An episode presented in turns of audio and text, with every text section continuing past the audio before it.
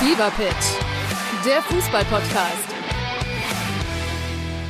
Mit Pit Gottschalk. und Malte Asmus. Jeden Montag und Donnerstag gibt's bei uns scharfsinnige Analysen und lebendige Diskussionen zu aktuellen Fußballthemen. Meinungsstark und immer mit einem Spielmacher aus der Szene. Und das Ganze natürlich bei Spotify, bei Apple, überall, wo es Podcasts gibt.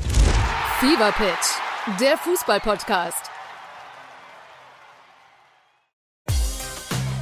Ein herzliches Hallo, hier ist der Podcast Kultiker, hier ist Olli Dütschke und ihr habt vielleicht vor ein paar Wochen ein Foto gesehen, wo Lothar Matthäus mit zwei Menschen auf dem Foto war und ähm, Hände geschüttelt hat und das war in Ghana und man konnte lesen, Lothar Matthäus investiert in einen ähm, ghanaischen Fußballclub, dem, ähm, den Accra Lions FC. Ja, und ich habe mich gefragt, ähm, wer ist denn eigentlich dieser Mann neben Lothar Matthäus?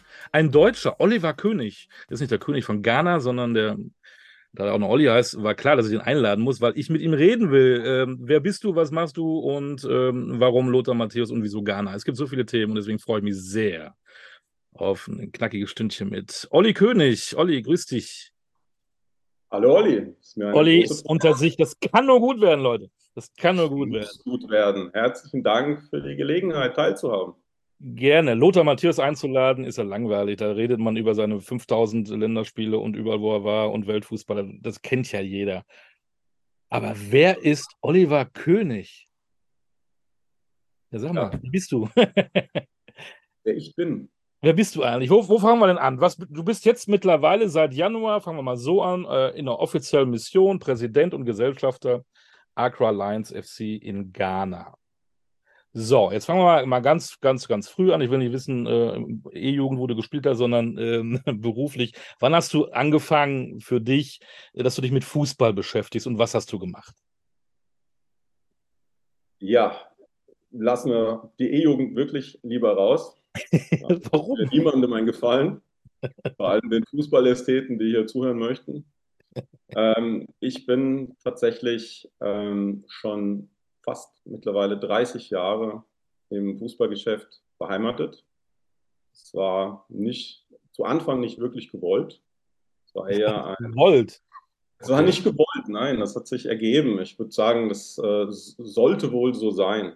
Ich komm, bin natürlich von Haus aus, aber was heißt natürlich, ich bin, komme aus einer sehr, sehr fußballbegeisterten Familie. Das war schon immer ein großer Bestandteil unseres Lebens, aber ähm, es war nicht so, dass ich ursprünglich geplant hatte, irgendwann mal ähm, im Fußballgeschäft zu landen. Das war tatsächlich ähm, ganz am Anfang, würde ich sagen, stand sicher die, die Neugierde der Wunsch, die Welt bereisen zu wollen.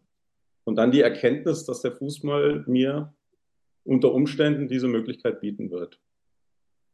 Ähm, ja, in, in, in, der, in der Retrospektive betrachtet waren es sicherlich mehrere Ereignisstränge, die schicksalshaft Anfang der 90er Jahre zusammenkamen. So würde ich es jetzt mal Hm? etwas geschwollener ausdrücken. Ähm, das war zum einen äh, im positiven Sinne 1990 die Begeisterung, die Kamerun bei der WM äh, ausgelöst hat. Es war, ich fand das als Fußballfan extrem erfrischend. Es hat mich glücklich gemacht, Kamerun Fußball spielen zu sehen. Hast du auch an der Eckfahne getanzt, wie Roger Miller? Also ich will mich jetzt nicht die zweit aus dem Fenster lehnen, aber mein Tanzspiel geht ganz in diese Richtung Makossa. Das ist der kamerunische Stil. Also, okay. Das, ist, das schaut bei mir dann auch ähnlich gut aus, aber lassen wir das Thema bitte. ähm, der zweite, das zweite Ereignis, das jetzt eher im Negativen äh, mich bewegt hat, ähm, ist auch 1991. Das waren die Ausschreitungen in Hoyerswerda. Da hat es mich als jungen Kerl ziemlich beschämt, dass Menschen aufgrund anderer Hautfarbe äh, durch die Straßen gejagt wurden und, oder Brandsätze auf deren Unterkünfte geworfen wurden. Und äh, ja, die Tatsache, dass ich auf wundersame Weise in der zur gleichen Zeit, Anfang der 90er Jahre, mit mehreren afrikanischen Fußballern und Musikern in Kontakt kam ähm, und ich dann auch als Konsequenz daraus begann, mich für die verschiedenen Kulturen Westafrikas zu interessieren und auch diese Länder zu bereisen, haben dann ihr Übriges getan und dann war man irgendwann äh, drin im Thema.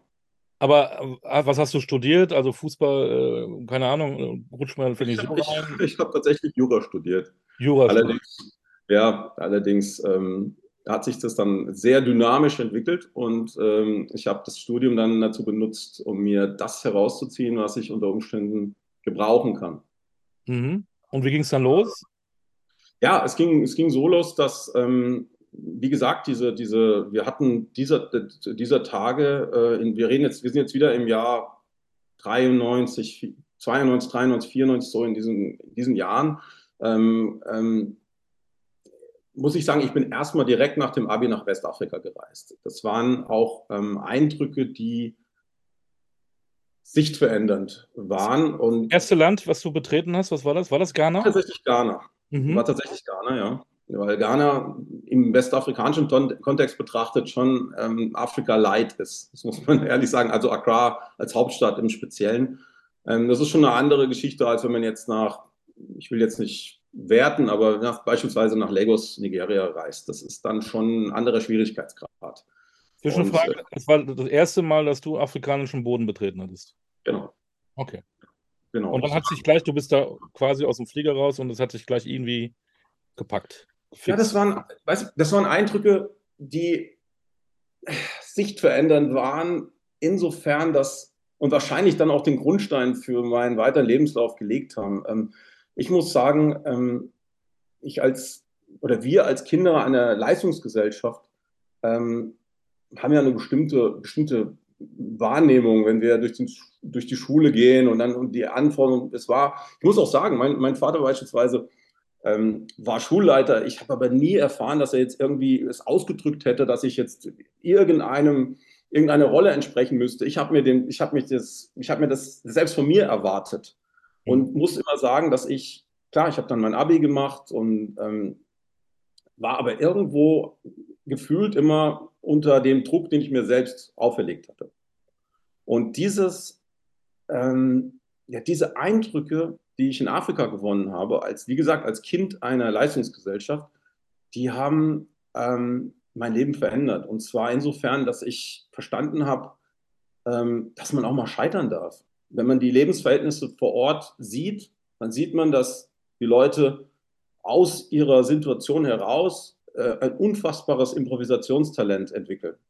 Das ist, ähm, das ist einzigartig. Und Improvisation, das werden wir vielleicht heute noch einige Male hören, ist meiner Meinung nach das, was man in Afrika, speziell Westafrika, Afrika ist ein sehr, sehr großer Kontinent, denn wird immer fälschlicherweise, ähm, ja, reden wir immer nur von Afrika, ich rede jetzt hier speziell von Westafrika und die Menschen dort sind unfassbar kreativ, weil es ihre Lebenssituation nicht, nicht anders zulässt und das strahlt jetzt zum Beispiel, um die Brücke wieder zu schlagen, auch auf den Fußball aus.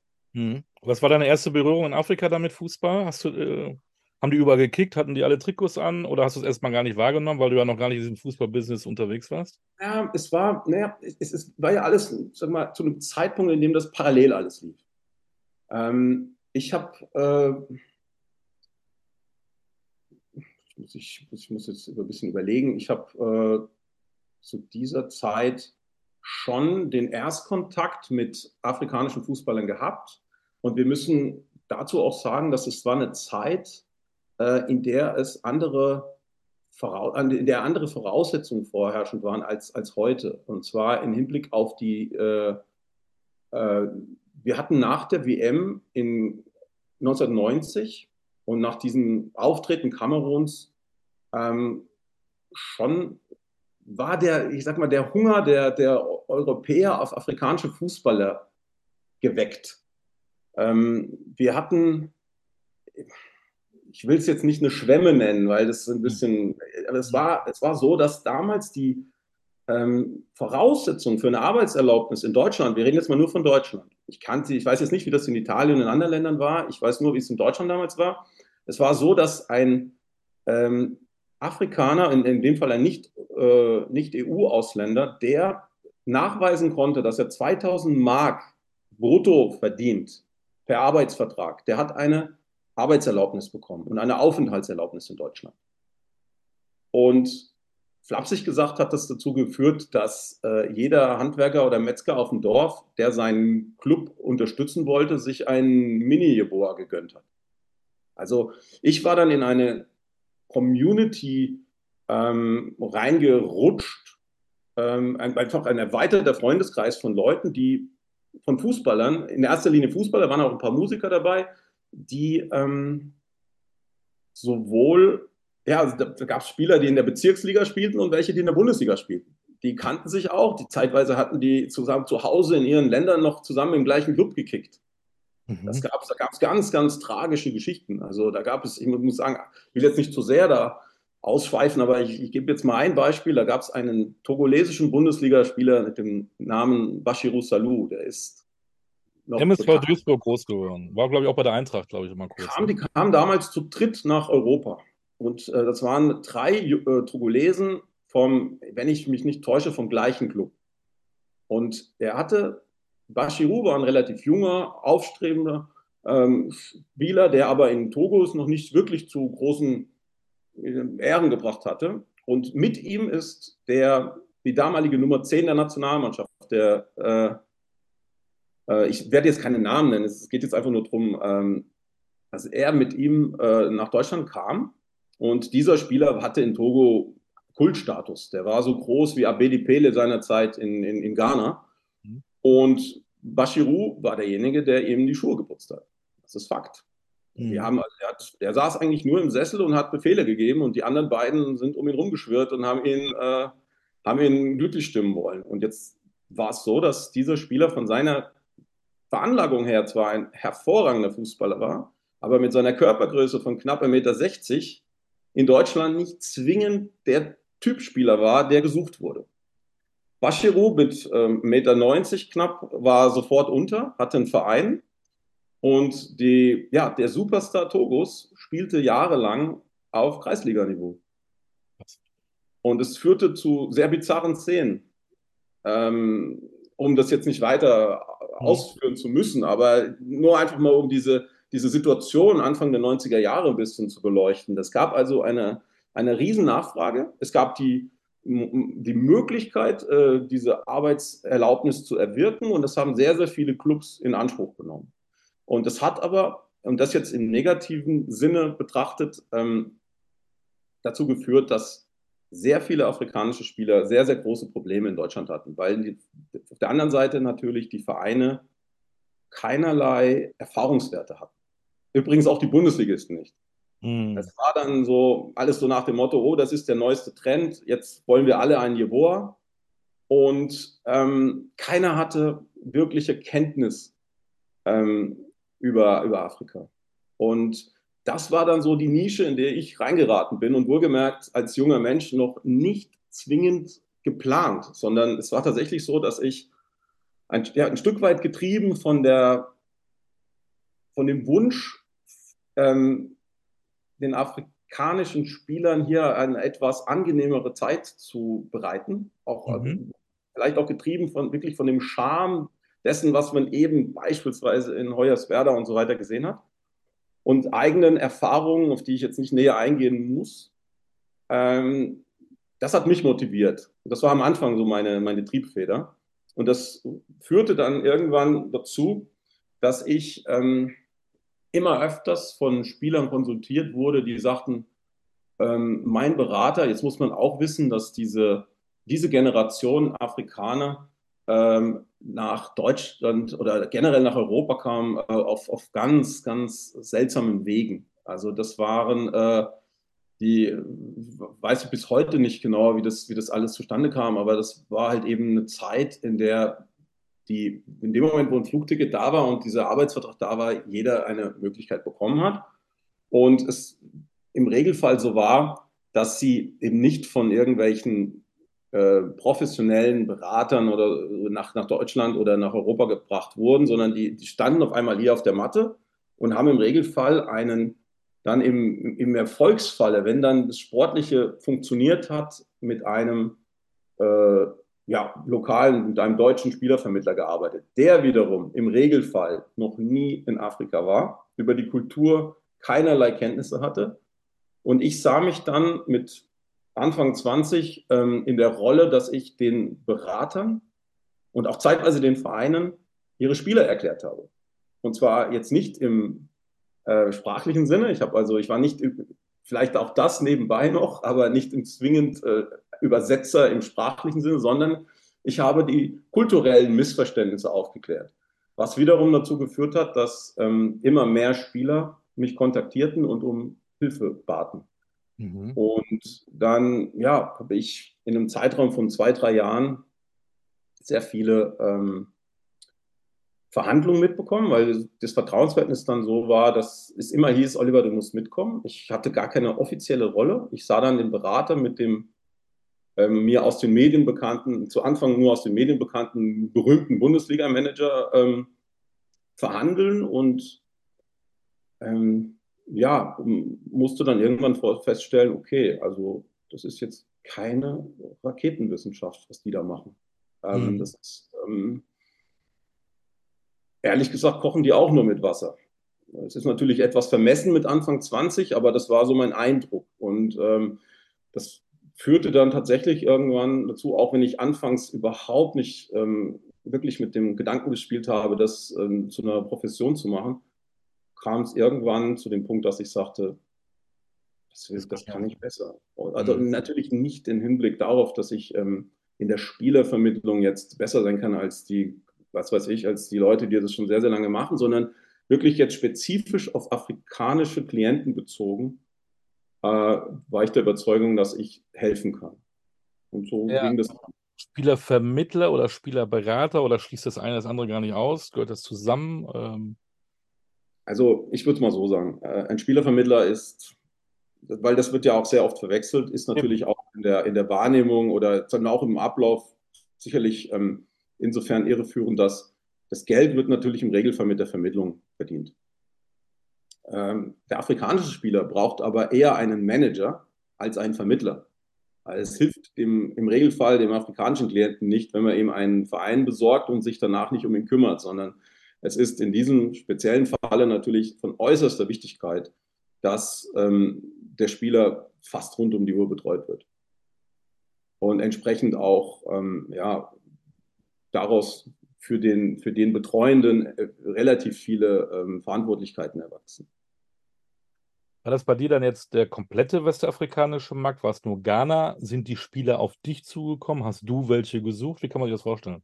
Ja, das war tatsächlich äh, eine, eine, sehr relativ bizarre äh, Situation damals, weil es tatsächlich so war, dass ähm, es Spieler aus fast aus ganz Westafrika waren, also wirklich vom Senegal über die Elfenbeinküste nach Ghana, Nigeria, Kamerun. Und ähm, was sie zusammengeschweißt hat, weil die, man darf das nicht vergessen, das wird hier immer selten so wahrgenommen in Europa, weil generell, ich, da komme ich vielleicht später nochmal drauf, ich finde, unser Wissen über Afrika ist erschreckend wenig. Ähm, und ähm, wir reden dann immer über Afrika, als sei es ein Land. In Wirklichkeit ist es eben ein gigantisch großer Kontinent mit, ähm, ja, mit extrem äh, großen Unterschieden. Auch wir vergleichen ja auch nicht die Italiener zwingend mit den Norwegern, ne? da sind wir ja auch immer vorsichtig. Ne? Aber in Afrika sagen wir das mal, wenn man die Distanz zwischen Oslo und Neapel mal auf der Landkarte in Afrika ähm, anzeichnet, dann wird man erschrecken. Ja, glaube ich dir. Ja, und ähm, dementsprechend sind die kulturellen Unterschiede zwischen einem Senegalesen und Kameruner unabhängig davon, dass beide frankophon sind und die französische Sprache wohl als, als äh, ja, als Bindemittel haben, sehr, sehr groß. Mhm. Und zu diesem Zeitpunkt war es tatsächlich so, die waren eine Community, ich war mittendrin. Entschuldigung, wenn ich frage, äh, war die Community auf deutschem Boden oder warst du, nachdem du einmal in Ghana warst, dann immer öfter auch dann in Afrika und hast du da die, die Community ähm, Sowohl als auch.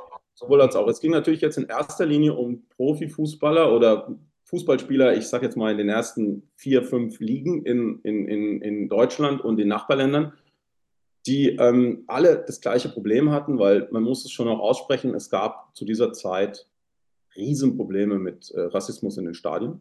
Es war die Zeit, in der Bananen im großen Stil geflogen sind und so weiter. Ähm, ich weiß noch, dass JJ Okocha mir mal erzählte, wie er ähm, bei einem Spiel ähm, im Osten Deutschlands, ähm, also da sind natürlich Bananen geflogen, aber ihm wurde danach auch eine Banane hingehalten und er solle doch bitte mit äh, sein Autogramm draufgeben. Und Ich habe ihm gesagt, Jay, was hast du denn gemacht? Und er sagte, ich habe unterschrieben mit Widmung. Ich habe mir, noch, hab mir noch sagen lassen, wie der heißt, der Tünnes. Das habe ich ihm noch draufgeschrieben. Ja, wir sind auch ein bisschen so mit umgegangen, muss ich sagen. Wir waren jung und haben gesagt, wir müssen das irgendwie tackeln, wir müssen irgendwas verbessern, aber das geht mit Sicherheit nicht mit Gegenaggression, sondern man muss dann ein wenig smarter sein. Also du hast gesagt, sowohl in Afrika als auch in Deutschland hat sich die Community ähm, entwickelt. Und du hast dann für dich festgestellt, das ist ein, ein Berufszweig, in dem ich mich jetzt wiederfinde. Ja, es war dann irgendwann klar, ähm, spätestens in dem Moment, wo dann, ähm, das kann ich jetzt nicht mehr genau, ähm, ich weiß nicht mehr genau, ob das jetzt gefühlt um, ums Jahr 98 rum, hat sich die Gesetzeslage extrem verändert. Und bis zu diesem Zeitpunkt war das für mich noch so so ein Hobby.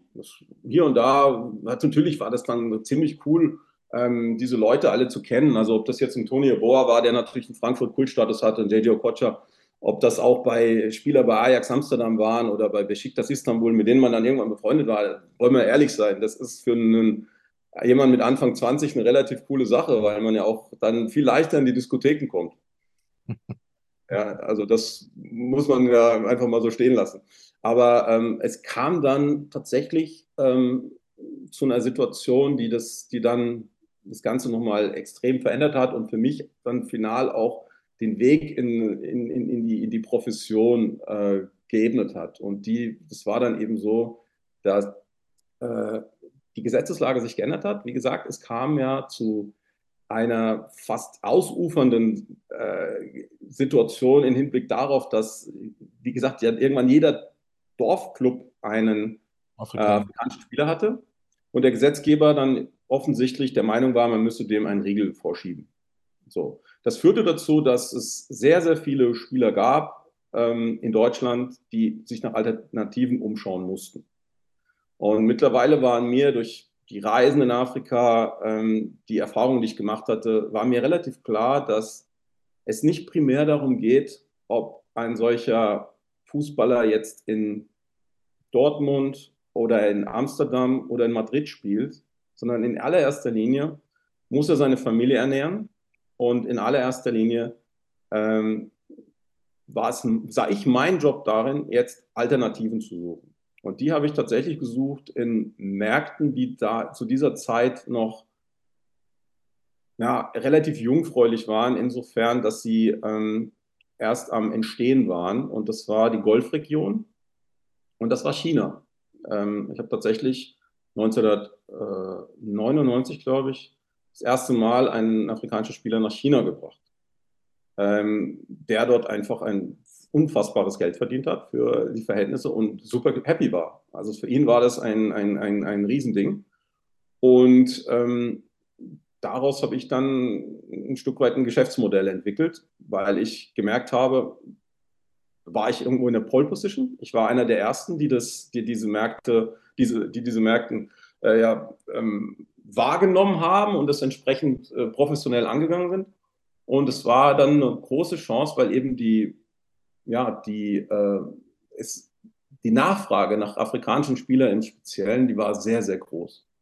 Und natürlich ähm, hat, war dann auch relativ schnell klar, dass ähm, die Gelder, die dann zu verdienen sind in diesen Märkten, den, ähm, diesen Herren, die jetzt für in Europa fast chancenlos waren, das muss man ja auch immer sagen. Wir reden jetzt hier nicht von den Okochas und Jeboas, sondern wir reden von Spielern, die in Deutschland in der dritten, vierten Liga oder in, in, in, Holland in der zweiten Liga spielten und die dann in China zu Stars werden und auf einmal äh, Millionen verdienen können. Das ist natürlich eine Chance, die in Europa sich wahrscheinlich nicht ergeben hätte.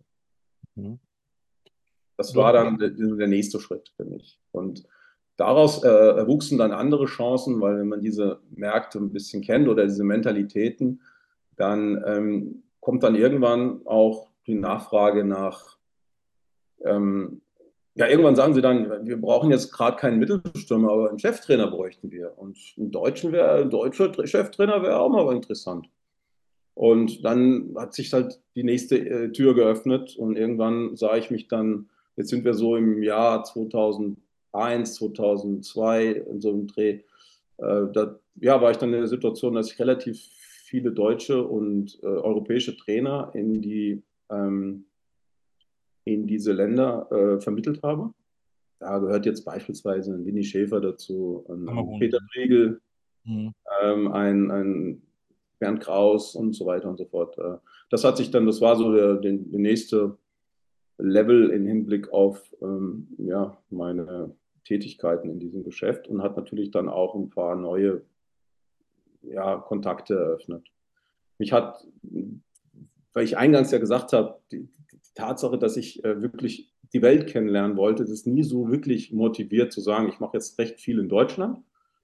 Muss aber sagen, dass ich mich dann äh, auch schon recht früh in eine Agentur angeschlossen hatte. Das war eine, eine, relativ kleine Agentur, klein, aber fein aus dem Fränkischen, wo wir dann, das kommt, da kommen wir später dann mal auch auf den Lothar zu sprechen.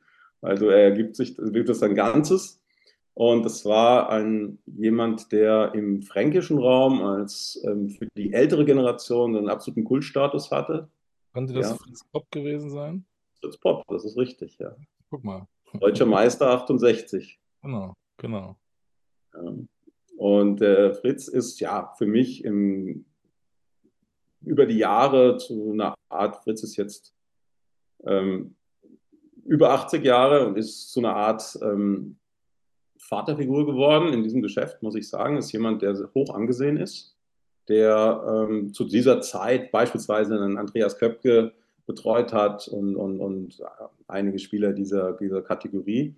Ähm, aber trotzdem für mich nach meinem nach meiner Wahrnehmung damals ähm, ein relativ atypischer Typ war äh, in diesem Geschäft. Es war wirklich jemand, der vom ganz alten Schlag war, der, war, der hatte der Handschlag noch ein, eine Mhm. große Wertigkeit und ähm, einfach für mich, muss ich so sagen, ein feiner Mensch. Das hat mich äh, dann, und der, weil er eben auch aus dieser Generation kam, jetzt im, ähm, nicht zwingend äh, in anderen Sprachen bewandert war und mir dann die Möglichkeit gab, mich komplett auszuleben. Er sagte dann halt, mach das alles im Ausland für uns. Was immer da ansteht, hast du freie Hand. Es war natürlich für einen Mitzwanziger damals eine Riesenchance. Jetzt haben wir gesagt, über deine ähm, fußballerischen Aktivitäten wollen wir den Mantel des Schweigens legen. Du hast Jura studiert, Besser für alle, du wirst mich im Ki- Kicker-Almanach nicht finden. Sagen wir es mal so. äh, du hast Jura studiert, du hast dich interessiert für afrikanische Kultur, du hast dann den Afrikanern geholfen auf sozialer, kultureller Ebene. Ist das dann eigentlich nur Business oder musst du auch nicht irgendwann auch mal Fußball-Know-how haben? Oder braucht man das gar nicht? Also, also grundsätzlich würde ich jetzt mal behaupten, ohne dass den, den Mantel des Schweigens lüften wir nicht. Aber ich glaube jetzt nicht, dass ich so ganz schlecht war. Also zumindest war es so, dass es ein gewisses äh, Verständnis für die, diesen Sport entstanden, entstanden war. Und ich denke, dass der Rest generiert sich. Und da ist ja eigentlich der Punkt. Ähm, wenn's, Im Endeffekt war mein Fußball-Know-how für lange Zeit im afrikanischen Kontext ähm, eigentlich darauf beschränkt, dass ich Talente identifizieren musste. Genau. Muss ich ganz ehrlich sagen, ist meine persönliche Meinung, auch wenn viele andere glauben, daraus eine super Wissenschaft machen zu müssen. Ich glaube, gerade in Afrika, dass ähm, das nicht so schwer ist, den, das, das Supertalent zu identifizieren. Es gibt, glaube ich, also im sportlichen Bereich wohlgemerkt. Es gibt Mhm. dann ganz andere Faktoren, die entscheidend sind.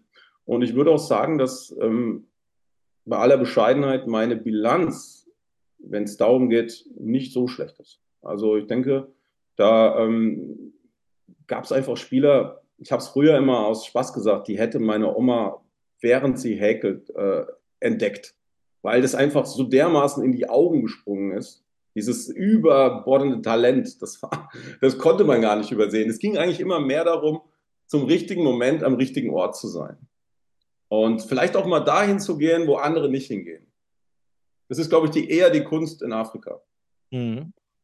Ähm, Afrika, wie du sagst, sind viele Afrikaner auch in, auch in die Bundesliga gekommen, äh, aus, aus allen Ländern. Wie gesagt, Yeboah, Akpobori, Sunday Oliseh, die äh, Semi Kufur. Es gibt so viele. Ähm, haben wir uns auch mal gefreut. Das war ja auch immer irgendwo, klingt jetzt ein bisschen doof, aber auch so ein Farbtupf, das hat Spaß gemacht, weil die auch eine, Ja. eine Freude mitgebracht haben. Ähm, Ghana war dann auch 2010 im Viertelfinale WM. Äh, Afrikaner hat man immer beobachtet, aber irgendwie die ganz großen Erfolge hatten sie ja nie geschafft. Und auf einmal, ich habe dann also das Gefühl, nach 2010, was der afrikanische Fußball angeht, es gibt immer Manet, immer auch noch Weltstars, ja, aber es ist irgendwie weniger geworden. Ähm, liege ich da falsch? Ich habe auch mal geguckt, jetzt in der, in der aktuellen Saison, ja klar hast du mal ein paar Afrikaner, aber du äh, sind von der Anzahl her nicht mehr, nicht mehr so viele, ne? Nein, das ist, das Wir ist haben äh, vier aus der Elfenbeinküste, dabei ist ein Dicker und Aller, die man jetzt gar nicht so für die Elfenbeinküste äh, setzen würde. Wir haben drei aus Mali, äh, wo Touré auch wieder von Frankfurt auch vielleicht mehr in den französischen Part reinkommt. Mané, Sarr, beide beim FC Bayern aus Senegal, Diallo. Kamerun sind nur noch zwei, mit Choupo-Moting, der eigentlich schon mehr die, die, die äh, auch schon mehr die, in anderen für die deutschen Wurzeln hat, ähm, Kunde. Nur noch zwei Nigerianer, die, wo man jetzt gar nicht mehr drauf kommt, wer ist denn das überhaupt? Früher mit Okocha und Olise würde es sofort einfallen. Ähm, es ist weniger geworden. Ist das richtig? absolut. Hast du auch eine Idee, warum das so ist? Nee, das wirst du mir jetzt verraten. Ich rede jetzt mal einen Spieß um. Jetzt frage ich dich mal. Ähm, ich habe da, ich hab da gar nicht mehr, gar, gar keine Erklärung. Möglicherweise ist, ähm, ist die Ausbildung in Afrika nicht mehr so gut, wie sie mal war. Nein. Nein. Falsch? Ja, würde ich sagen. Ich würde sagen, die Ausbildung ist besser geworden. Besser geworden. Ausbildung ist aber Ja, zu großen Teilen falsch. Was könnte das sein? Was könnte das sein? Dann im Prinzip, wenn du sagst, die Ausbildung ist besser, dann müsste es ja eigentlich mehr Talente geben. Ähm, weiß ich nicht. Oder, oder gehen sie dann mehr nicht in die deutsche Bundesliga, mehr nach Frankreich, kriegen ihren französischen Pass, weil sie drei Brocken Frank Französisch kennen? Ich weiß es nicht. Kannst du nicht sagen. Fever der Fußballpodcast. Pit Gottschalk. Und Malte Asmus. Jeden Montag und Donnerstag gibt's bei uns scharfsinnige Analysen und lebendige Diskussionen zu aktuellen Fußballthemen. Meinungsstark und immer mit einem Spielmacher aus der Szene. Und das Ganze natürlich bei Spotify, bei Apple, überall, wo es Podcasts gibt. Fever Pitch, der Fußballpodcast. Also, ähm, es ist ein diffiziles Thema, aber die Faktenlage ist klar, das hast du sehr gut erkannt. Danke. Ähm, kann man, ja, nee, es ist so. Es ist tatsächlich, es ist tatsächlich so, dass ähm, es weniger afrikanische Superstars gibt, äh, wie es wie es gefühlt, also gerade auch in Deutschland, im deutschen Markt. Das hat sicherlich sehr, sehr viel auch mit der Veränderung des Systems zu tun. Ich denke, es hat sich sehr, sehr viel getan. Wir werden, und ich möchte jetzt hier nicht als Kritiker, da bin ich überhaupt nicht äh, qualifiziert zu irgendwie auftreten, aber ich würde mal behaupten, äh, durch das ähm, Akademiesystem, das sich in Deutschland äh, doch sehr intensiv durchgesetzt hat, haben wir bestimmte Spielertypen entwickelt, ähm, die einem bestimmten Normen entsprechen. Also, Also auch. von den NLZs, also wir sind Ja, da ja, ich rede, ich breiter rede aufgestellt von und brauchen gar nicht mehr ich rede den, von den NLZs, genau. wir ähm, brauchen gar nicht mehr den, das afrikanische Talent, weil wir uns ja Es ist- selber irgendwie formen. Ich sage jetzt nicht, ich, ich sage so, ich glaube, es hat sich eine andere Kultur entwickelt im Hinblick darauf, was die Anforderungen an einen Fußballer sind. Man legt viel größeren Wert, das hat natürlich auch mit der parallel sich entwickelten Medienlandschaft zu tun. Man legt auf viele Dinge Wert, die abseits des Platzes passieren. Und man hat, ähm, ich denke, die Diskrepanz, und das ist genau ein Ziel, das Accra Lions hat, die Diskrepanz zwischen der Ausbildung in einem, in einem deutschen und einem europäischen Centre de Formation in Frankreich, in LLZ in Deutschland, ähm, das sind die Diskrepanz im Hinblick auf die Versiertheit außerhalb des Platzes ist größer geworden. Mhm. Ja, kann, kannst du mit der Info was anfangen oder, oder kann Ja, ich, ja, äh, ja, rattert's, ja, ja. Red ruhig Ja, weiter. es ist, nein, weil, weil das ist natürlich, äh, das kann man so und so interpretieren, aber ich denke, ähm, es ist jetzt eine, wir haben jetzt eine Generation von Trainer, die es gewohnt sind, mit Spielern umzugehen, die schon ähm, der Englisch, ich habe jetzt nur leider, ich kann jetzt nur mit Anglizismen äh, agieren, äh, Ja. der, die master-tailored sind. Also die jetzt schon irgendwo sind schon ähm, irgendwie fertig, genau meinst du? System, auf das System zugeschnitten sind. Fertig Und ich geformt. habe das Gefühl, Mhm. dass es ähm, die, die Bereitschaft, einen Spieler ähm, Außerhalb dieser Norm. Genau, einen Spieler zu integrieren, der ähm, eben noch ein wenig Feinschliff braucht, um da, um in diese Mannschaft, ähm, äh, in dieser Mannschaft zu funktionieren, diese Bereitschaft ist geringer geworden. Das hat sicherlich damit zu tun, dass die, ähm, dass die Möglichkeiten, die finanziellen Möglichkeiten der Clubs sich definitiv verbessert haben, dass das Scouting als solches sich verbessert hat, das muss man auch sehen. Da ist ja sehr, sehr viel passiert ähm, im, im, digitalen Bereich. Im, im, im, es ist ja jetzt wirklich eine ganz andere Fußballwelt geworden. Und Afrika hier auch nicht mithalten kann, weil es keinerlei, also europäische Vereine, das darf man nicht vergessen, sind jetzt daran gewohnt, ähm, zu, mit, zu großen Teilen mit, mit ähm, über, über Internet Spieler zu scouten, also vorzuscouten. Da gibt es ohne Ende Plattformen, Mhm. Man kann sich die Spiele anschauen, man kann auswerten. Zeitweise haben diese Anbieter das ja alles bereits schon vorbereitet. Ähm, es ist wirklich ein ganz anderer Job geworden. Und die Afrikaner sind dort natürlich, das heißt natürlich, aber es ist ein Fakt, die Afrikaner sind dort nicht so vertreten. Es ist, äh, die, die, es ist also nicht möglich, ähm, oder zu großen Teilen nicht möglich, Spiele in den afrikanischen Ligen, in den, in den schwarzafrikanischen Ligen, man muss sagen, also wir müssen hier wirklich von Subsahara-Afrika sprechen, ähm, so zu, aufzubereiten, dass es entsprechend ausgewertet werden kann. Und wenn das zu, in allen anderen Teilen der Welt möglich ist und in Subsahara-Afrika eben, wenn es dann nur passiert, auf sehr schlechtem Niveau passiert, ist man irgendwann abgehängt. Mhm. Äh, das ist die eine Seite. Die andere ist eben die, dass denke grundsätzlich die Ausbildung der Spieler im Hinblick auf ihre, ich sag mal, Medienversiertheit oder ich weiß nicht, wie du, wie du das jetzt als Fachmann nennen würdest, ähm, ist natürlich, kann nicht auf, nicht ansatzweise auf dem Niveau sein äh, dessen, was eine, ein NLZ hier über, über sechs, sieben, acht Jahre leisten kann. Und äh, wie gesagt, ich glaube, die Geduld ist nicht mehr die gleiche. Mhm. Das ist übrigens einer der Ansätze, die wir haben, weil wir sagen, wir, wir greifen genau hier an, dass wir ähm, im Hinblick auf die, äh, ja, auf die schulische Ausbildung, die sportlergerechte Ernährung, die gute medizinische Betreuung und die Fußball, fußballische, taktische Ausbildung, aber auch die Ausbildung äh, im Hinblick auf ihre Versiertheit im Umgang mit Medien entsprechende Vorbereitungen treffen. Das ist, glaube ich, ein, ein Weg, den wir gerade gehen, den sehr, sehr, sehr wenige ähm, Vereine und Akademien in Afrika gehen oder wahrscheinlich auch nicht in der La sind wahrscheinlich auch nicht in der Lage, das zu leisten.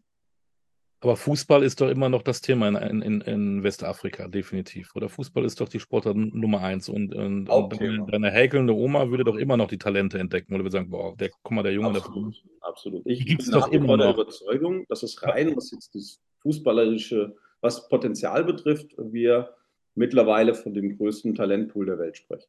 Dann frage ich dich also, trotzdem, auch wenn du sagst, vielleicht haben wir keine Geduld mehr oder wir sind alle zu stromlinienförmig geworden, aber ähm, wenn da einer ist, der unfassbar gut kicken kann, den muss ich mit, den, den muss ich noch holen, den muss ich in Watte einpacken und sagen, den doch jetzt zwei Jahre bei mir und dann ist der, ist er, lass doch mal so einen Okocha jetzt da spielen, der wird doch der Star der ja, man war er damals, du weißt, was ich meine. Ja, du musst ja erstmal wissen, dass es ihn gibt und da ist ja genau die Problematik, weil die Vereine, äh, also ich kann ja sagen, also bei uns war noch kein Bundesligist. Mal so zur Info. Also, ach, ja. Auf den Markt, es ist kein. Das mal andersrum. Genau, jetzt sind wir jetzt, jetzt Break. Ghanaischer Fußball. Du bist da, bist da zu Hause mittlerweile seit Januar in einer Funktion bei einem Verein in der ersten ghanaischen Liga. So, dann erzähl uns doch mal, ähm, wir sind ja alle verwöhnt von der, von der Bundesliga, gucken ganz gerne auch mal mit Tränchen Augen in die Premier League und in die La Liga. Aber wir wissen ja gar nicht, äh, was, da gibt es ja auch eine erste Liga in, in Ghana. Richtig. Wie, ähm, ihr spielt in einem Stadion, da passen 40.000 rein. Erstmal, wie viel kommen denn dann auch, wenn ihr ein Heimspiel habt? Und wie, wie kann man sich das vorstellen, äh, so der, der, der Liga-Alltag äh, in Ghana? Ähm, ja, der Liga-Alltag in Ghana, der ist ähm, erst einmal gewohnter, als man denkt von der, aus der Perspektive der, der Europäer betrachtet. Ähm, ich meine, die spielen ja auch 90 Minuten und zweimal 45 wechseln die Seiten. Die Regeln sind ja die gleichen. Ne?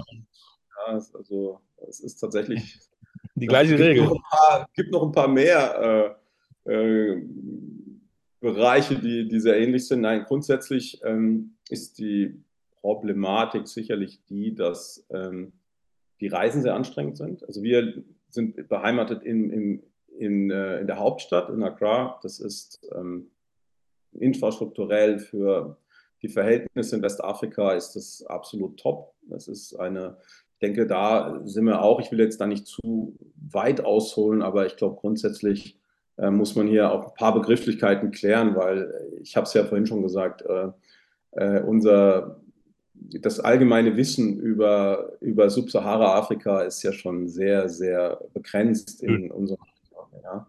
Ähm, und das, ist, das, formuliere ich jetzt nicht als Vorwurf, ja, aber das möchte ich kurz noch sagen, weil mir das wirklich auch ein Bedürfnis ist. Ich glaube halt wirklich, dass äh, ähm, Afrika hat generell ein Imageproblem. Ja. Und äh, die allgemeine Berichterstattung in unseren Medien ist und war meines Erachtens über viele Jahrzehnte zu monothematisch und zu negativ. Und äh, wenn so immer nur die Hausgemacht. Nicht, weil sich keiner für interessiert, sondern äh, der Vorwurf an die, an die westafrikanischen Länder, die haben ja selber was für ihr Image getan und das war zu sehr negativ. Ist, nee, nee, nee. Es ist tatsächlich, ich meine es andersrum. Ich sage, dass ähm, es tatsächlich so ist, dass die Medien hier, meines Erachtens, ja, okay. ähm, sehr, sehr monothematisch interessiert. Ich habe zum Beispiel sehr oft erlebt mit Filmschaffenden, mit Dokufilmen und so weiter, ich immer wieder gehört, ich kriege für dieses Thema keine Unterstützung. Die wollen immer das Gleiche. Die wollen Leid, Hunger mhm. und Korruption. Das sind die Themen, die ziehen. Und ähm, wenn das immer wieder im Zusammenhang mit Afrika dargestellt wird und die kulturelle und intellektuelle Reichhaltigkeit fast nie benannt wird, fördert das natürlich das Desinteresse. So, das ist mal das Erste. Also das muss ich mal loswerden. Das ist mhm. wirklich ein wichtiger Punkt. Also der Blick auf Subsahara-Afrika ist meist ethnozentrisch geprägt. Also wir haben unsere, wir nehmen unsere kulturellen Standards als Normmaß. Und es war ja die Diskussion auch mit der WM in Katar, ne, wo wir gesagt haben, ne, wir Europäer, wir stülpen das über und dann, deswegen müssen wir mit dem Finger schütteln und das geht ja so nicht. Nein, wir müssen auch ja, kompliziert auch leben, die wir nicht immer nur sagen, sondern die müssen wir auch leben. Ich kenne Katar auch sehr gut und ich habe da auch eine gespaltene Meinung. Ich bin jetzt auch nicht, gehöre jetzt auch nicht zu den größten Fans, mhm. aber ich sage, dieser ethnozentrische Blick hat noch niemandem geholfen. Ja, man muss schon sich ein wenig, und das ist, glaube ich, etwas, was ich immer wieder anprange, dieses latente Desinteresse, das wir haben an anderen Kulturen, aber dann mit dem Zeigefinger zu kommen und immer wieder zu anderen erklären, wie sie ihr Leben zu leben haben, das ist, das ist, nee, das funktioniert halt auch nicht. Und ähm, wie gesagt, diese, diese, dieser Blick auf, auf, äh, auf Subsahara-Afrika ist ja meistens von relativ extremen Sichtweisen geprägt. Entweder komplette Ablehnung, also nach dem Motto, Gottes Willen, ich habe keinen Bock in meiner Freizeit, mich mit äh, dem, dem, dem Leid dieser Menschen auseinanderzusetzen, weil eben, wie gesagt, diese monothematische Berichterstattung, das auch dieses Bild äh, immer wieder äh, birgt. Und die zweite ähm, ist, ja, das gibt es halt auch, so eine romantische Sicht auf Afrika. Und die ist, ähm, die ist genauso verheerend aus meiner Sicht, ja.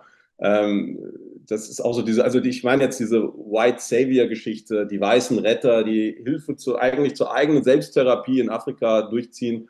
Und ähm, ich sage nur, das Einzige, was Afrika, also Subsahara-Afrika braucht, ist Respekt. Und der kann halt nur erwachsen, äh, wenn, sie, wenn man endlich mal versucht, sie ernst zu nehmen. Und Afrika ist stark. Afrika ist, hat Talent ohne Ende.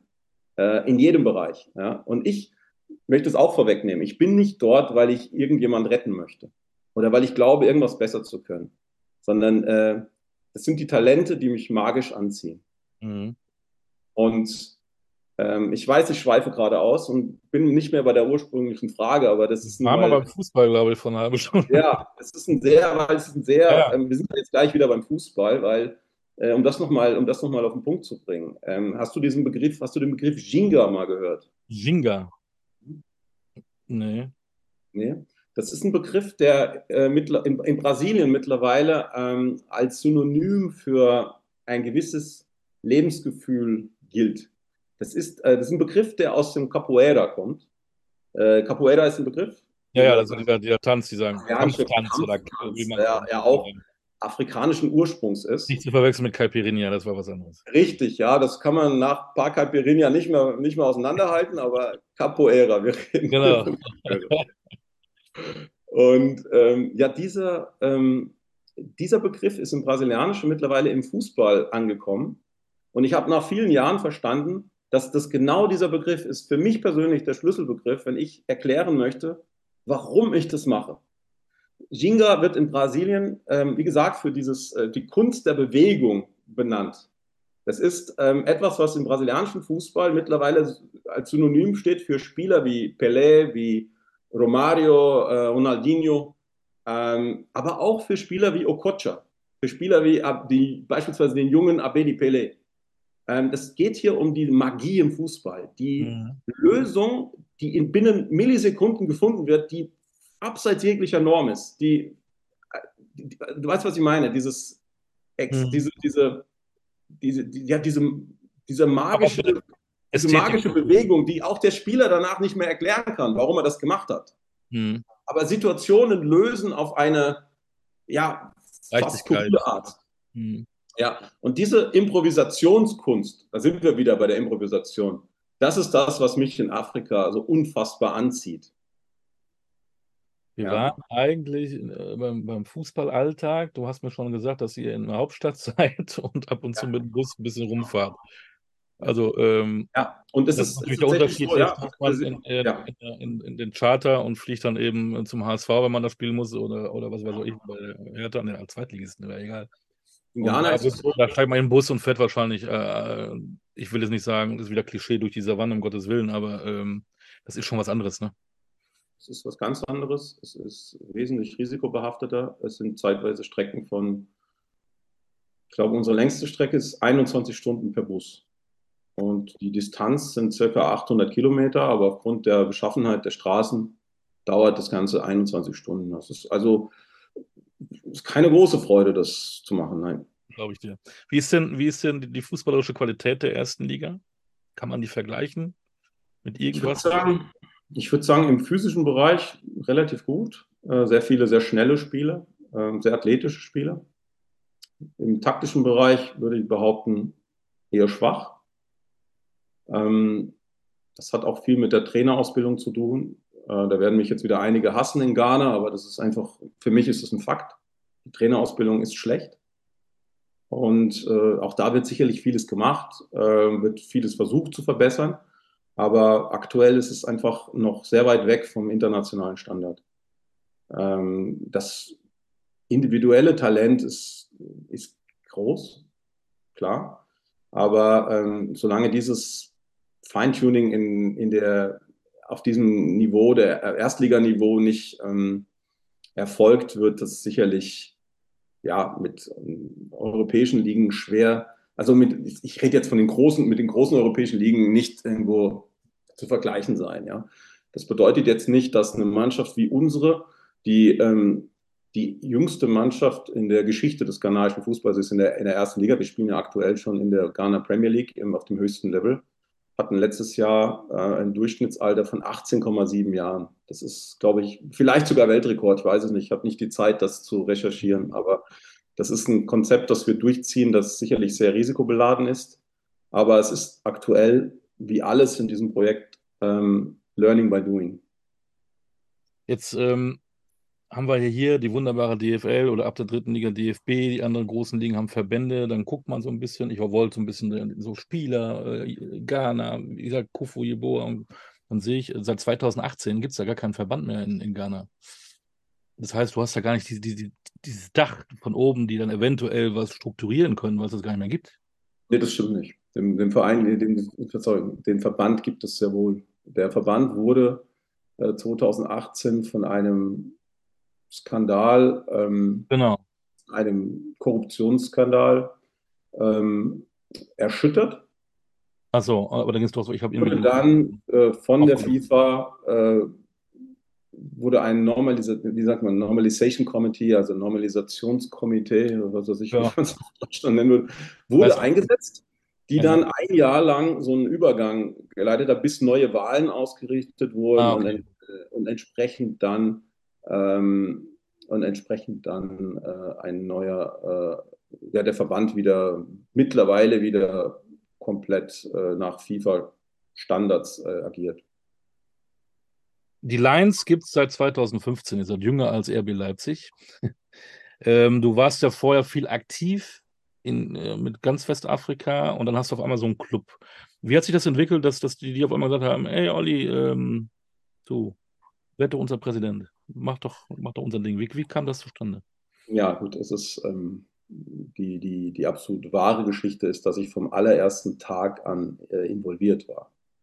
Von 2015? Äh, seit Dezember, das war im Dezember 2015, dass der Verein gegründet wurde. Gründungsdatum 12.12.2015. Ähm, jetzt ist es aber so, dass ähm, ich zu diesem Zeitpunkt noch als äh, Spielerberater tätig war und auch einige Klienten hatte, die, äh, ja, du kannst dir vorstellen, dass äh, in diesem Beruf, gerade im Management afrikanischer Spieler, eine Verantwortung erwächst, der du dich nicht einfach, äh, von der du dich nicht einfach verabschieden kannst, sondern ich habe zu diesem Zeitpunkt gesagt, ich bin bereit, das Projekt mitzuentwickeln. Das war mit ähm, einem ghanaischen Partner ganz am Anfang. Ähm, bin aber leider nicht in der Lage, das ähm, in einer offiziellen Funktion im Verein zu machen, denn laut den Statuten der FIFA, des Weltfußballverbandes, ist es nicht erlaubt, äh, Spieler, als Spielervermittler aktiv zu sein und parallel in einem Verein aktiv zu sein. So, woraufhin ich mich äh, ganz zu Anfang darauf ähm, äh, ja, mit, mit den Partnern darauf geeinigt habe, dass ich beratend tätig sein werde, dass ich alles, was ich weiß und alles, was ich tun kann für den Verein, werde ich tun, aber auf eben auf der Ebene äh, ja, auf Berat, als beratende Tätigkeit. Das ist auch alles ähm, mit den FIFA-Regeln konform und war ähm, für die ersten paar Jahre dann auch der gangbare Weg.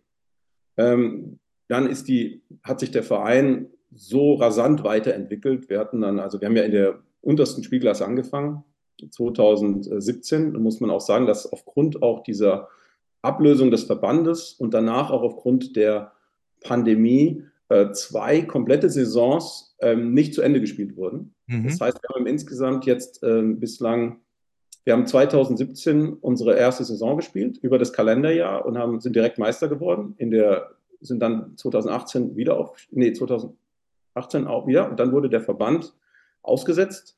Dann gab es erstmal keine Liga. Und dann waren wir schon in der Division One, das ist die, das ist die zweite Spielklasse. Und dort haben wir ein Jahr ähm, gebraucht, um etwas klarzukommen. Da waren wir, glaube ich, im Mittelfeld. Und dann im Jahr darauf sind wir auch in die Premier League aufgestiegen. Und irgendwann war es klar, diese Weiterentwicklung des Clubs äh, erfordert zwingend, dass ich mich ähm, dann auch offizieller einbringen kann. Und ähm, ja, spätestens mit dem Einstieg von Lothar Matthäus war dann klar, wir müssen das jetzt ähm, noch professioneller aufstellen. Wir haben jetzt als Erwachsenen ganz andere Möglichkeiten.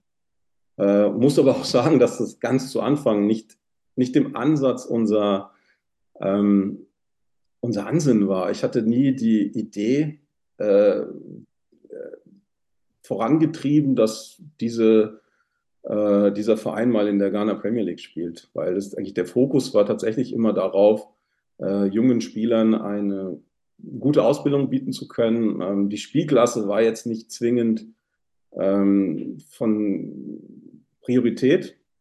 Und dann kam halt unsere deutsche Mentalität auch ein bisschen durch. Ich muss auch sagen, damals war mit dann in der Division One mit Rainer Kraft hatten wir einen deutschen Trainer, der ähm, ja die entsprechende Mentalität natürlich auch mitgebracht hat und die Jungs gepusht hat.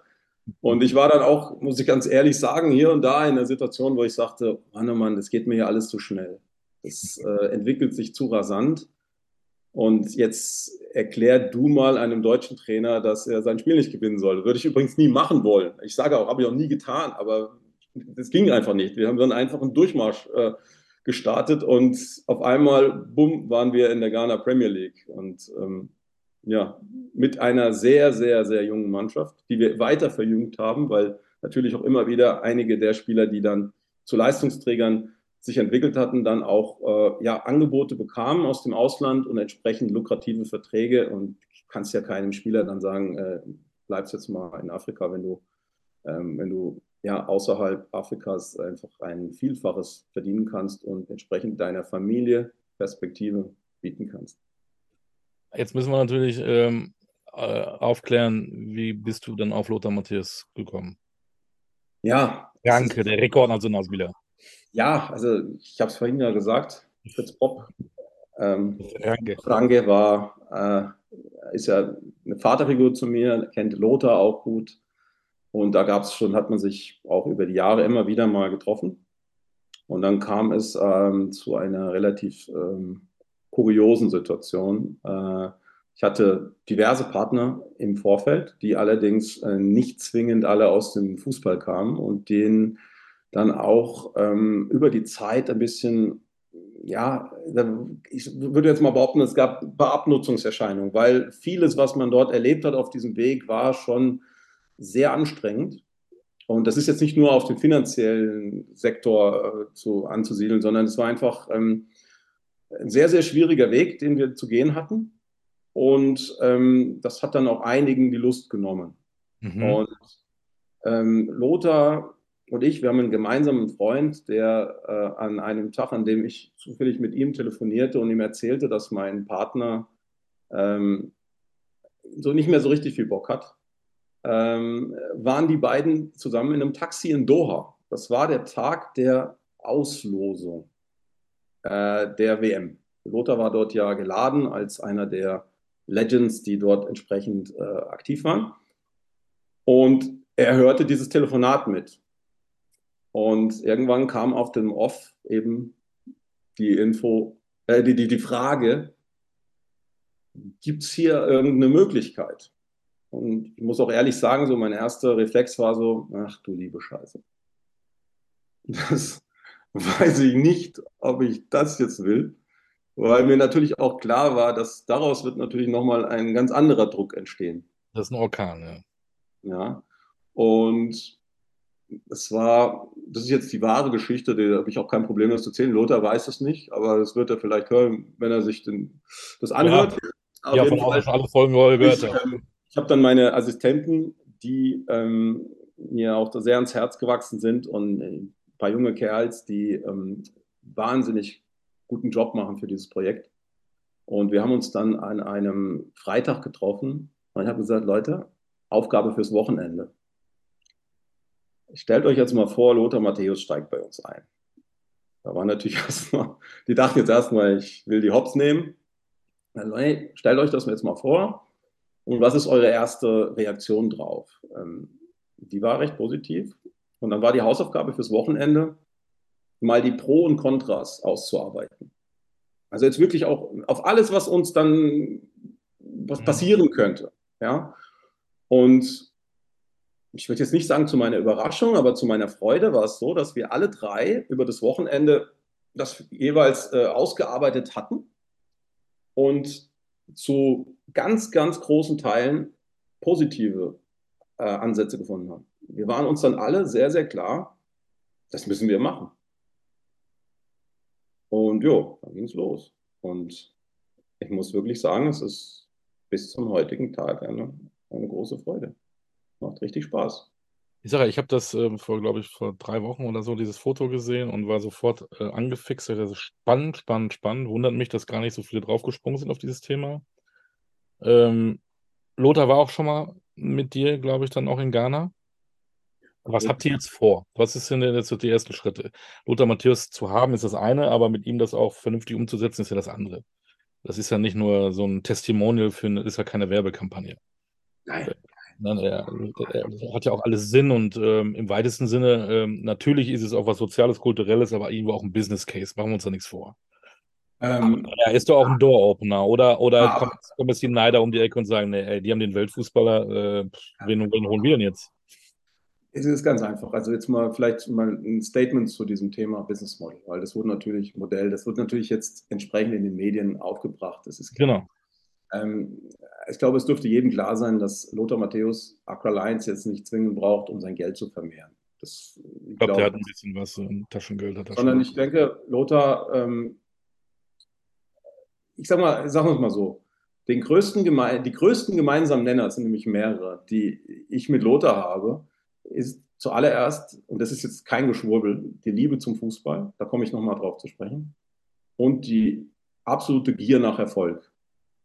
Ja, ich glaube, da ist Lothar natürlich unschlagbar, da bin ich absolut äh, Wicht dagegen. Ja. Ähm, ähm, der Lothar, wir hatten die ersten zwei, drei Gespräche und es war sehr, sehr deutlich, dass es ihm, so wie mir auch, große Freude machen wird, einen hochtalentierten Fußballer, den man wahrscheinlich auf einem Platz ohne einen einzigen Grashalm äh, entdeckt hat, über unser Know-how, unsere Infrastruktur äh, und meine und seine Kontakte, natürlich in allererster Linie seine Kontakte, seine Möglichkeiten sind ja gigantisch, das ist ja keine Frage, ähm, den Start in den Profifußball zu erleichtern.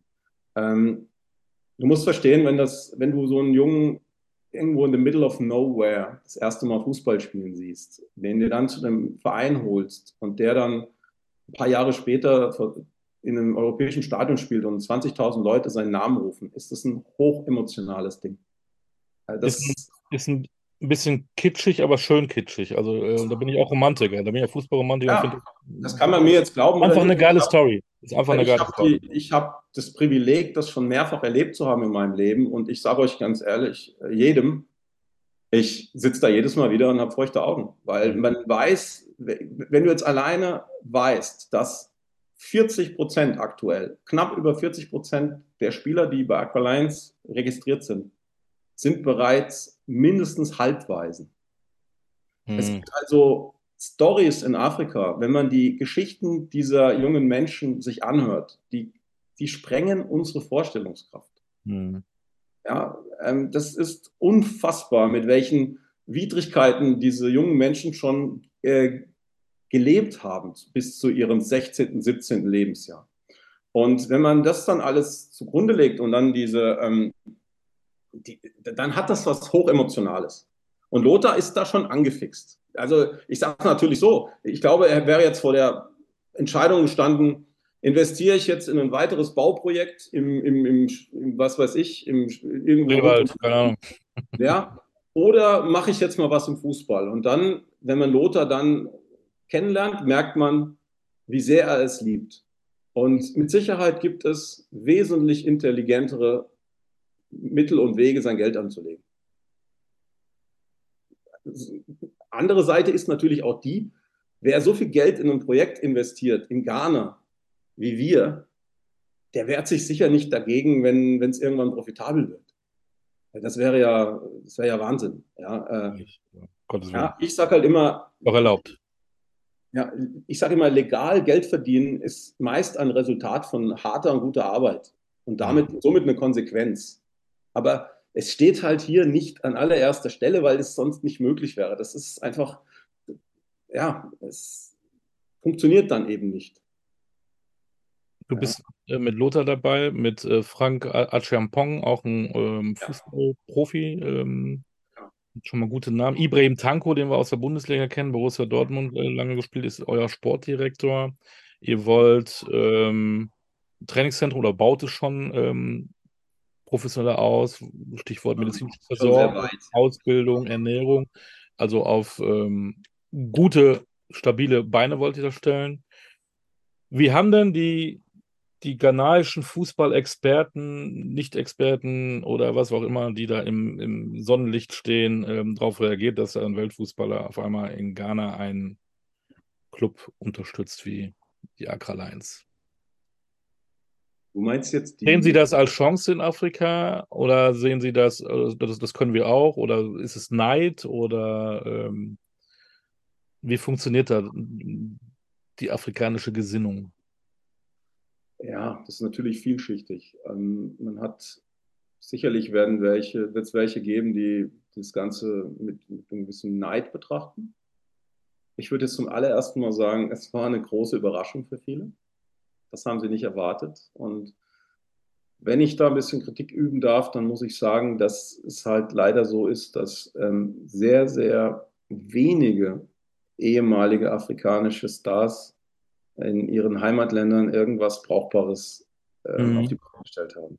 Das hat meines Erachtens damit zu tun, dass es wirklich sehr, sehr mühsam ist. Das habe ich jetzt wirklich erlebt über viele Jahre. Es ist ein unfassbar harter Job. Ähm, das sind, da passieren Dinge, die man sich ja, aus europäischer Sicht nicht vorstellen kann. Da, da, da, wirken Kräfte, das ist auch sehr, gerade jetzt auch in der Ghana Premier League, das ist sehr politisch. Man muss überlegen, das sind ähm, Clubbesitzer. Wir sind jetzt effektiv der einzige Verein, der den Fokus auf die Ausbildung von Spielern hat. Alle anderen haben, verfolgen politische Ziele oder haben, wollen das Ego ihres Besitzers ähm, ja. ja. irgendwo ähm, befrieden, ja, und ähm, im Endeffekt wir, wir, wir konkurrieren mit Goldminenbesitzern und mit Politikern. Also mhm. als, als Beispiel. Und wenn wir jetzt ein, dieses Jahr haben wir ein Jahr, und das ist das Einzige, was ich dazu sagen kann und möchte. Wir hatten dieses Jahr, äh, haben wir, wir haben bald ein Wahljahr in Ghana. Und Fußball ist ein ganz, ganz großes Thema in Ghana, wenn nicht das größte Thema. Und du kannst Wähler sicherlich auch durch Erfolge des lokalen Vereins, gerade außerhalb der Hauptstadt, mobilisieren und binden. Und wir waren mit der jüngsten Mannschaft der Geschichte in Ghana äh, am 24. Spieltag auf dem zweiten Platz. Es war eine Sensation. Wir waren übrigens selbst überrascht. Wir waren, uns war übrigens auch klar, dass diese junge Mannschaft gegen Ende der Saison einbricht, ja. physisch einbrechen wird, dass Verletzungen kommen werden. Das, wir haben natürlich dann auch sehr, sehr vorsichtig agiert, weil wir merkten, ja, die sind natürlich hochbegabt, aber auf 34 Spieltage hin nicht zwingend konkurrenzfähig im, auf der physischen Ebene. Und Fakt ist, dass wir, nochmal, am 24. Spieltag waren wir auf dem zweiten Platz. Wir haben die Saison beendet auf dem 14. Platz. Hm. Da ist also was passiert in diesen letzten zehn Spieltagen. Mehr mag ich dazu nicht sagen. Ähm, es haben ein paar Kräfte gewirkt, die nicht zwingend nur ähm, mit der Leistung, ich sag mal so, es war nicht zwingend nur die Leistung unserer Spieler. Sicherlich waren die irgendwann auch beeindruckt, weil sie das siebte oder achte Tor aberkannt bekamen, das zwingend nicht äh, abzuerkennen war. Aber das soll jetzt auch ja, kein VAR in Ghana. ja, die ist noch nicht so richtig, das funktioniert noch nicht so richtig. Und ich glaube auch nicht, dass es allzu viele gibt, die ein Interesse daran haben, es einzuführen. ja. Also das ist jetzt nochmal so ein kleiner, ja. ja so ein kleiner äh, Exkurs in, in Sachen Ghana Premier League. Ähm, grundsätzlich ist es so, du hast ja auch die Frage gestellt, wie viele Zuschauer kommen da. Da gebe ich dir jetzt mal ein Beispiel. Ähm, wir, haben, wir spielen in einem Stadion mit 40.000 Zuschauern. Wir sind ein relativ neuer Club, das ist richtig. Wir haben aber eine immer stärker wachsende Fanbase. Jetzt hat aber das Sportministerium, die die Stadien verwalten, wir sind im Nationalstadion beheimatet, wir bauen gerade ein eigenes Stadion, das wird aber sicherlich noch circa ein Jahr dauern, bis wir das voll, äh, bis es voll funktionsfähig sein wird und wir es dann auch in der Liga nutzen können. Ähm, und uns wurde dann, ähm, ich glaube, zwei Tage vor dem ersten Spieltag, wurde uns mitgeteilt, dass das Ticketing-System jetzt umgestellt wurde. Ich dachte, okay, was soll das heißen? Ähm, ich muss wirklich lachen, weil das ist, das ist schon wirklich kurios. Das, sind halt, das ist jetzt so eine Anekdote.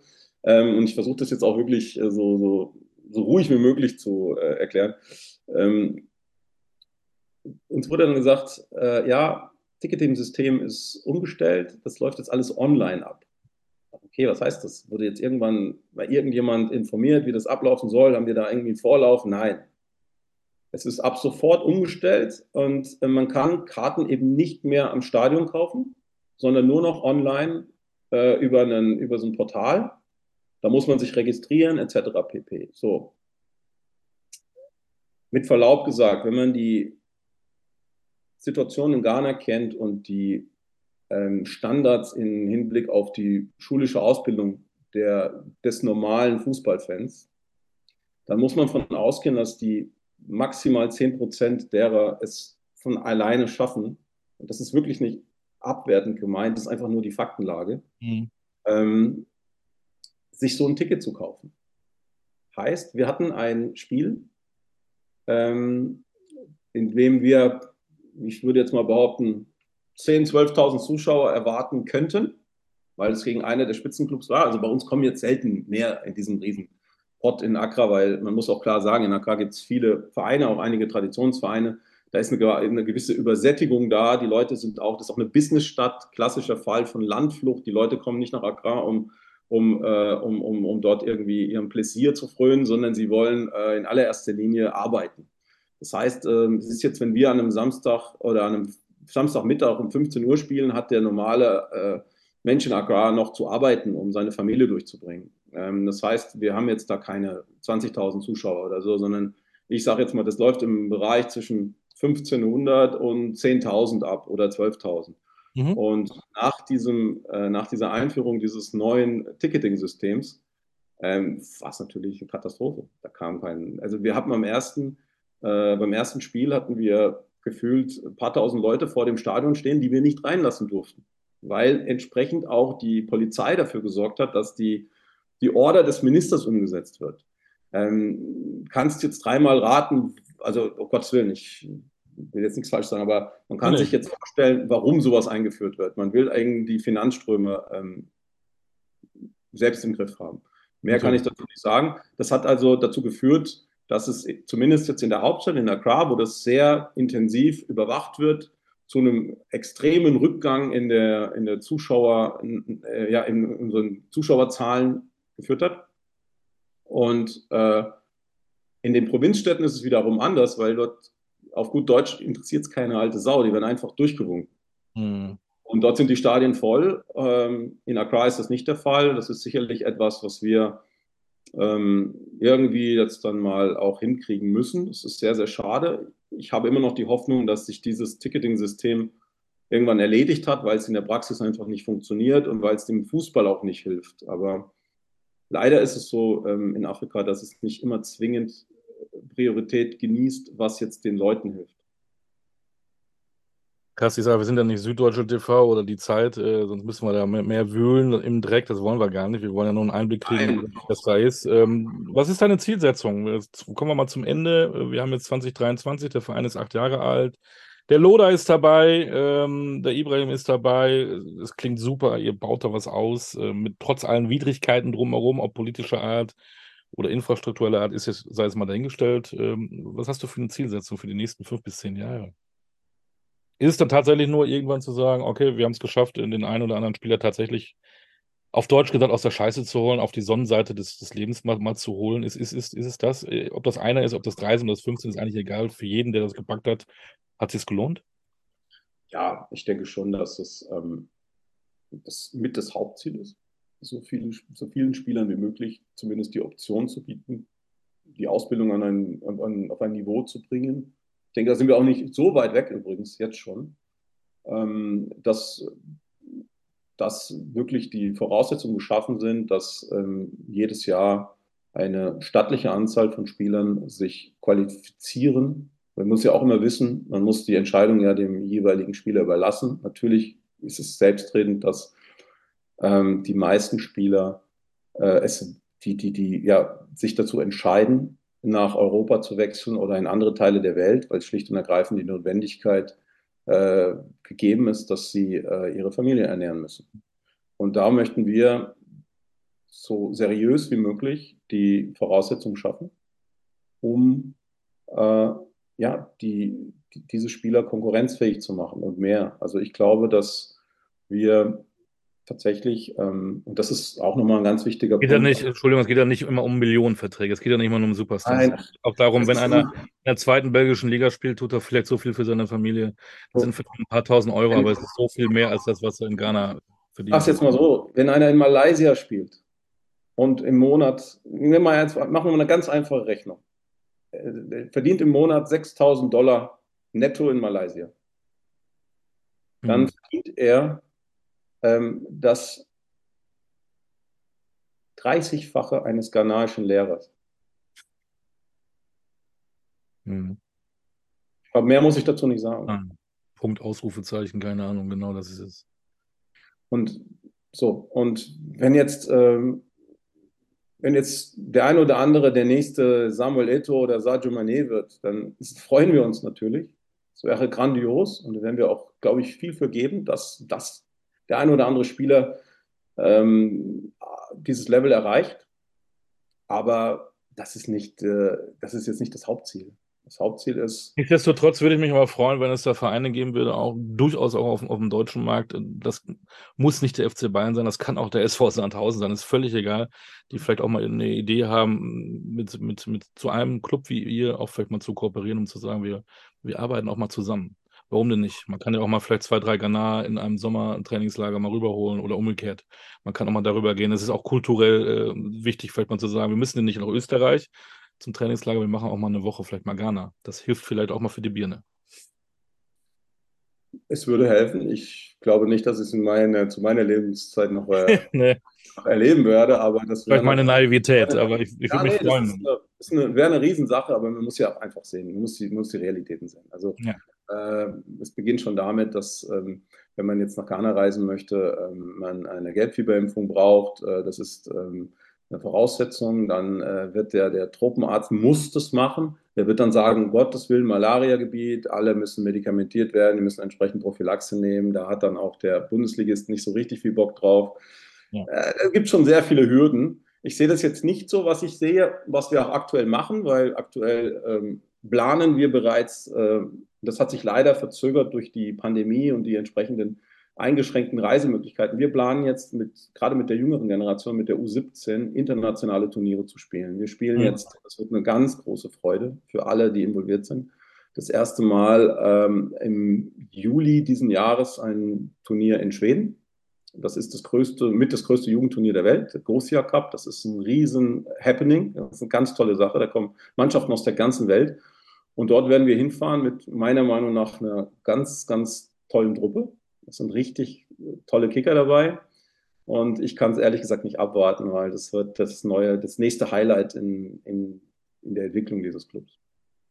Da sieht man deinen Strahlen in den Augen. Äh, ich glaube, das ist alles nicht leicht, aber ähm, die Emotion ist vielleicht stärker als vielleicht, wie soll ich genau. sagen, die Faktenlage. Und dass es so lange die Emotion stärker ist, äh, kann man viel bewegen und das finde ich toll. Olli, wir könnten noch fünf Stunden mit dir weiterreden, aber vielleicht machen wir irgendwann mal Folge zwei. Wir beobachten das. Vielleicht nächstes Mal Lothar vielleicht dazu. vielleicht hat er ja mal Bock, seine Eindrücke zu schildern, weil ich das echt super spannend finde. Wenn ich ihn kenne, brauchst du nicht zweimal fragen. Das kriegen wir bestimmt irgendwann mal hin. Lass uns das mal machen. Und dann reden wir mal mit seinen Eindrücke. Und dann können wir vielleicht auch vieles gerade stellen, weil immer viele, genau das, was du sagst, sag, ja, der will ja damit nur Geld verdienen. Nee, so ist es nämlich nicht. Es gibt auch noch Menschen, die was Gutes im Herz haben und du gehörst dazu. Und das finde ich toll. Danke für deine Zeit, Olli. Ich habe zu danken. Machen wir einen Podcast, Olli und Olli, wir wissen es nicht, jetzt jede Woche. und äh, vor allen Dingen, bleibt da an der Stange und bleibt gesund. Das ist das Allerwichtigste. Ich dir auch. Vielen herzlichen Dank. Das war mal was anderes. Mal nicht die Legenden, aber unwahrscheinlich ein spannender Einblick in den afrikanischen Fußball. Vielen Dank, Olli König. Das war der Podcast Cool Kicker. Wir hören uns wieder. Ciao.